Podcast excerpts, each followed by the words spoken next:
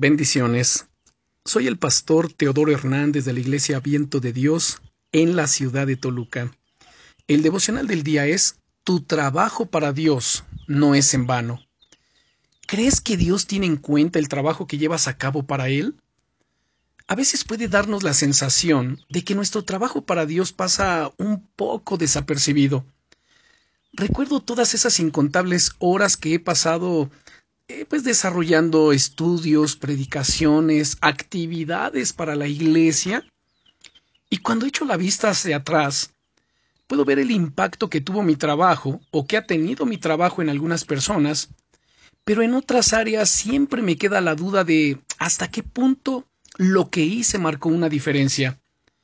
El Señor Jesucristo le dijo a una de las iglesias de Apocalipsis, en este caso a la iglesia de Éfeso, capítulo 2, versos 2 y 3, yo conozco tus obras y tu arduo trabajo y paciencia, y que no puedes soportar a los malos, y has probado a los que se dicen ser apóstoles y no lo son, y los has hallado mentirosos, y has sufrido y has tenido paciencia, y has trabajado arduamente por amor de mi nombre, y no has desmayado.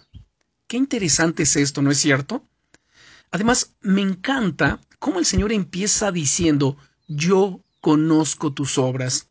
Y continúa describiendo a continuación con detalle el arduo trabajo que esta iglesia había llevado a cabo por él.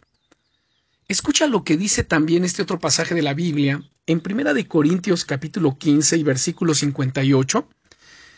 Así que, hermanos míos amados, estad firmes y constantes, creciendo en la obra del Señor siempre, sabiendo que vuestro trabajo en el Señor no es en vano.